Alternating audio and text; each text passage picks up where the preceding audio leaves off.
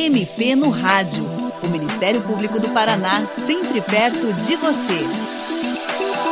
O MP no Rádio desta semana continua a tratar dos crimes cibernéticos, tema do programa anterior. Nós vamos continuar tratando dessa modalidade criminosa cada vez mais comum e que faz milhares de vítimas em todo o mundo. Só no ano passado, um estudo de uma empresa especializada em segurança na internet apontou que o prejuízo por crimes virtuais no mundo chegou a 6 trilhões de dólares. Esses são os dados do relatório de atividade criminosa online no Brasil. Esse relatório coloca, aliás, o Brasil como campeão mundial em vazamento de dados sensíveis. Daí a importância de tratarmos desse tema. O nosso convidado é o promotor de justiça Marcelo Adolfo Rodrigues, que integra o Grupo de Atuação Especial de Segurança Pública, o GAESP, uma unidade especializada do Ministério Público do Paraná. Doutor Marcelo, no programa anterior o senhor falou sobre alguns dos crimes cibernéticos ou crimes virtuais. Eu gostaria que o senhor tratasse também de outras modalidades frequentes desse crime. Por exemplo, os golpes amorosos a partir de perfis em redes sociais. Como é que é esse golpe? Bom, o chamado golpe do amor, os golpistas eles entram em sites ou plataforma de encontro e se passam por pessoas muito bonitas, atraentes, que conversam bem, que têm uma vida social interessante e geralmente moram fora do Brasil. E eles começam um relacionamento com a vítima, um relacionamento online através dessa plataforma. Geralmente fingem ser estrangeiro, homens geralmente com profissões de confiança, piloto, militar, policial. E um certo momento desse relacionamento virtual, por exemplo, eles prometem vir para o Brasil para visitar as vítimas. Também dizem querer que vão enviar presente, celular, computador, roupa, dinheiro. Daí o que acontece? Essa pessoa fala que vai fazer isso, que está vindo para o Brasil, que mandou alguma coisa, que vai precisar vir aqui. E uma outra pessoa liga dizendo que é da Receita Federal, por exemplo, que está lá com um computador, algum presente que está parado lá na Receita e diz que precisa pagar uma taxa para liberar a mercadoria ou alguma coisa assim. E a vítima acaba dando dinheiro para liberar essa suposta mercadoria. Entendi. Então ele diz que mandou o presente Isso. e alguém se passando pela Receita Federal cobra. Cobra lá, chega e fala: Ó, oh, tá parado aqui um, uma mercadoria, tem computador, tem celular celular aqui. Está no seu nome e tem tá. a taxa de importação. Tem a taxa de importação, precisa pagar alguma coisa. Tem que lembrar que a Receita nunca faz isso, né? Qualquer imposto sempre é pago por DARF, né? Documento de arrecadações aí específicos, né? Muitas vezes também esses golpistas dizem que tiveram um problema lá no país deles, que estão passando por uma doença, alguma coisa, e daí pedem dinheiro para tratar dessa doença e fazer transferência internacional. Um outro tipo de golpe também é o chamado estelionato amoroso. Esse a pessoa não se passa por outra pessoa, ela bota a foto dela mesma, muitas vezes não usa o mesmo nome, mas acaba colocando a foto dela mesma e começando o um relacionamento com uma outra pessoa. E a vítima começa a ter afeto por essa pessoa, está apaixonada, né? E essa pessoa, num dado momento, vai começar a pedir dinheiro, empréstimo, favor e utilizar desse relacionamento para conseguir alguma vantagem. Né? Um outro que também é muito perigoso é o golpe do falso encontro. Esse é extremamente perigoso, que a pessoa acaba sendo chamada por um falso encontro e no local essa pessoa é rendida ali por criminosos que vão exigir dinheiro, conta, transferência bancária, em Pix, né, para tirar vantagem daquela pessoa. Ou seja, se a pessoa realmente acha que é alguém, tem os modos de saber, mas digamos, no mínimo, no mínimo, fazer um encontro num lugar público, né? Essa... Praça de alimentação de um shopping, por exemplo. Justamente, essa é a primeira dica, né? Nunca ir para encontros em locais ermos. Vai para um primeiro encontro, avise pessoas conhecidas, parentes, amigos. Hoje em dia os celulares podem ser rastreados, né? Tome todo o cuidado, né? Teve um documentário aí que ficou famoso, muito assistido, O Golpista do Tinder, né? Mostra um caso real com várias vítimas que o golpista golpista lucrou milhões de dólares, era um cara supostamente muito rico. Então tem esse golpe também na base amorosa e tudo parece real.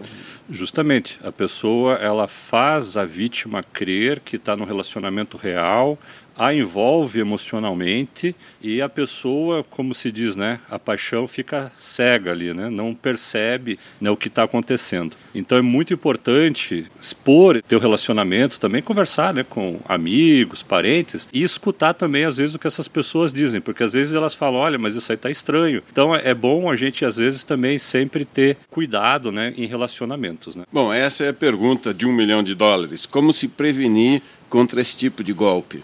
A primeira dica que eu sempre recordo é aquela que as nossas mães sempre nos deram: não converse com estranhos, tome cuidado. Desconfie de pedido de dinheiro emprestado, especialmente acompanhado de situações que a pessoa está dizendo que está com uma urgência e precisa de transferência. Evite do início né, de relacionamento falar de sua vida financeira. Dá para pesquisar a foto de perfil dessas pessoas no Google Fotos. Se aparecerem mais fotos dessas pessoas em locais diferentes, com outros nomes, tem que desconfiar. Tem que ficar de olho nessas mensagens, porque esses golpistas eles tentam enganar muitas pessoas ao mesmo tempo. E eles acabam eles mesmos se confundindo e cometendo alguns erros, trocando nome. Então fique atento a essas situações, né? E nunca vá no primeiro encontro no local ermo ou sem avisar outras pessoas que você está indo para esse encontro. Doutor, que outros golpes o senhor destacaria a respeito dos quais é importante alertar a população para que não caiam neles? Os golpistas eles estão todo dia inventando uma nova forma né, de criar vítimas e lesar o nosso cidadão. Um deles é o falso golpe do consultor bancário ou econômico. A pessoa se passa por um consultor bancário Geralmente são golpistas que já conseguiram inúmeros dados no mercado negro, inclusive número de conta, CPF, e-mail, sabe nome de familiares, tem até os finais de números dos cartões de crédito e eles se passam por consultores bancários prometendo grandes ganhos de forma muito rápida tem que tomar muito cuidado com isso, ir atrás, vai procurar seu gerente, sempre desconfie de lucro muito fácil e muito rápido, porque na vida real nunca é assim. Geralmente pode ocorrer grandes perdas aí para as vítimas. Outro golpe é o golpe da aposentadoria ou do benefício assistencial. A pessoa liga para o aposentado ou para a pessoa que recebe o benefício dizendo: Ó, oh, deu um problema lá na sua conta, a gente precisa confirmar alguns dados e acaba tirando informações da vítima que vão fazer com que esses criminosos possam ter acesso e daí desviar a conta da aposentadoria ou do benefício assistencial dessas pessoas. Doutor, tem um caso que eu, eu, já ouvi falar e parece que é bem comum, voltando à questão dos relacionamentos amorosos. Numa rede social, uma pessoa bonita, jovem, começa a puxar papo, acaba pedindo fotos e depois a chantagem. Isso. Como é que funciona? Esse é um outro golpe que daí já se trata de extorsão como você disse, né, aparece lá uma mulher muito bonita, um homem muito bonito e começa a conversar e envolver a vítima. E lá pelas tantas da conversa, essa pessoa aí que se aproximou, né, o, o golpista, ele vai pedir fotos que se chama nudes hoje em dia, comprometedoras da vítima. E a partir daquele momento que ele já obtém essas fotos, ele vai começar a pedir dinheiro para não divulgar essas fotos para parentes, amigos ou mesmo em rede social para expor a vítima. E daí a vítima se sente obrigada e acaba pagando para esses criminosos dinheiro para não ter essas fotos que comprometem a pessoa é, divulgadas. Então é muito tomar muito cuidado. Nunca poste ou transfira fotos para pessoas que você não conhece e principalmente situações comprometedoras. Né? Doutor, se a pessoa for vítima de um crime virtual, o que é que ela deve fazer? A quem recorrer?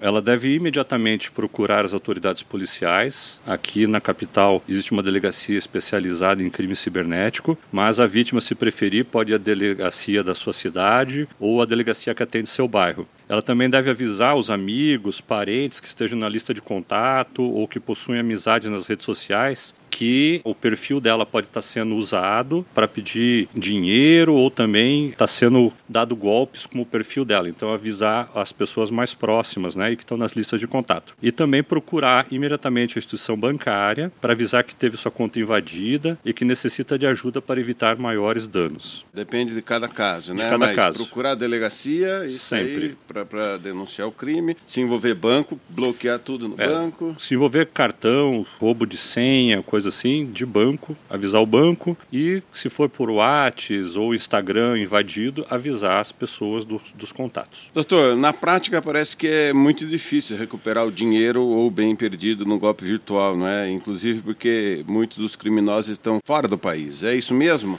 Ou tem casos que é mais viável recuperar o dinheiro? Ou prevenção é o que resolve em quase todos os casos, porque uma vez aplicado o golpe não tem volta? Sem dúvida. A questão é não cair no golpe virtual, né? Tomar cuidado. Porque depois fica bem complicado de reaver o dinheiro ou os bens que a vítima perdeu. Então é muito importante é, evitar cair no golpe, ficar atento, ficar esperto. Mas se acaso aconteça, infelizmente, a pessoa tem que guardar a maior quantidade de provas, print das conversas, anotar data em que os golpistas mantiveram contato, os meios que eles mantiveram contato, e-mails que mandaram, ou seja, a maior quantidade de provas possíveis para tentar reaver esse dinheiro. Mas infelizmente, como a maioria dos golpistas estão acobertados por sistemas de informática que impede de descobrir a, a verdadeira identidade deles, ou às vezes são golpes praticados por pessoas em outros países, rever o dinheiro fica complicado. Esse documentário que eu citei aí, o golpista do Tinder, mostra o caso real do golpista que hoje está livre, lucrou milhões de dólares e continua livre. Em nenhum país foi possível prendê-lo. É uma coisa impressionante.